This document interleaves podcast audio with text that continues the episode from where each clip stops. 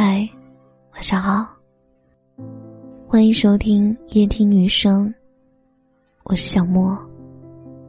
今天你过得好吗？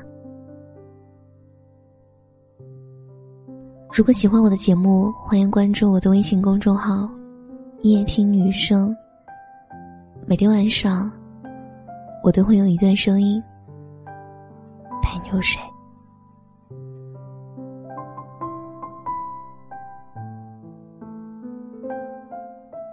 远行是一种瘾，我们每个人好像隔三差五就会按耐不住，想要从眼前的钢筋水泥出逃到世界的另一边。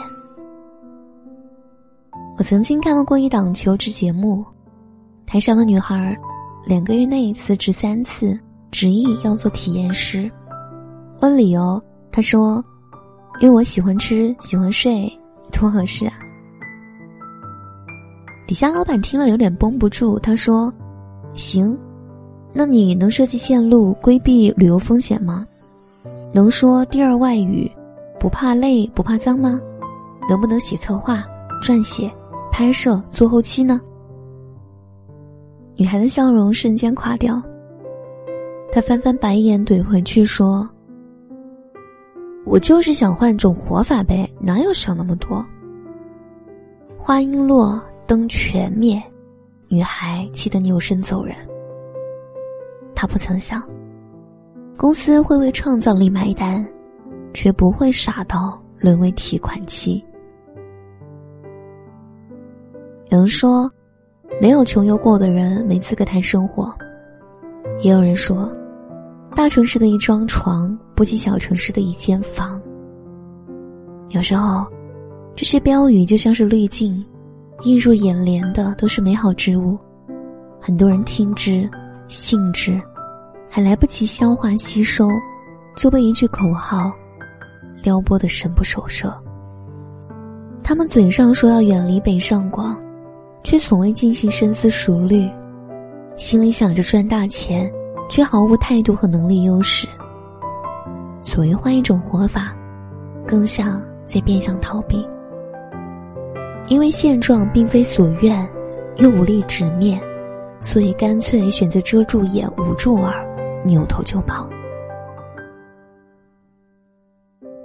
但心不定，人会迷茫。即便逃到天涯海角，都会碰壁。看过一部电影，男主角在毕业之夜和朋友连闯十二间酒吧。喝完了六十杯啤酒，酒醒之前，他望着天边，心想：“我终于和这破日子说拜拜了。”可直到二十年后长成大叔，他才惊觉，那天晚上，竟是人生中最好的日子。想要逃离的东西有千千万万，颓废的日常，低迷的收入，没出息的另一半。还不完的车房贷，我们寄希望与不了解的人，不曾去的地方，以为找到他们，好像一切问题都 over 了。但每一种选择都有周期性的厌倦和乏味。比起怨环境、怨爸妈、怨恋人，我们不如先做个旁观者，排列自己愿望的优先级。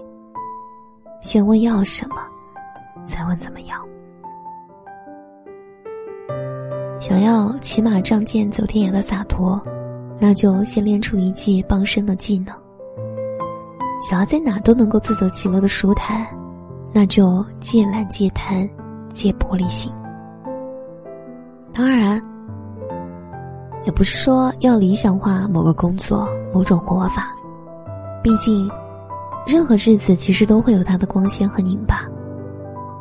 如果你打算逃离，不如先问问自己：我们是随了心，还是从了欲？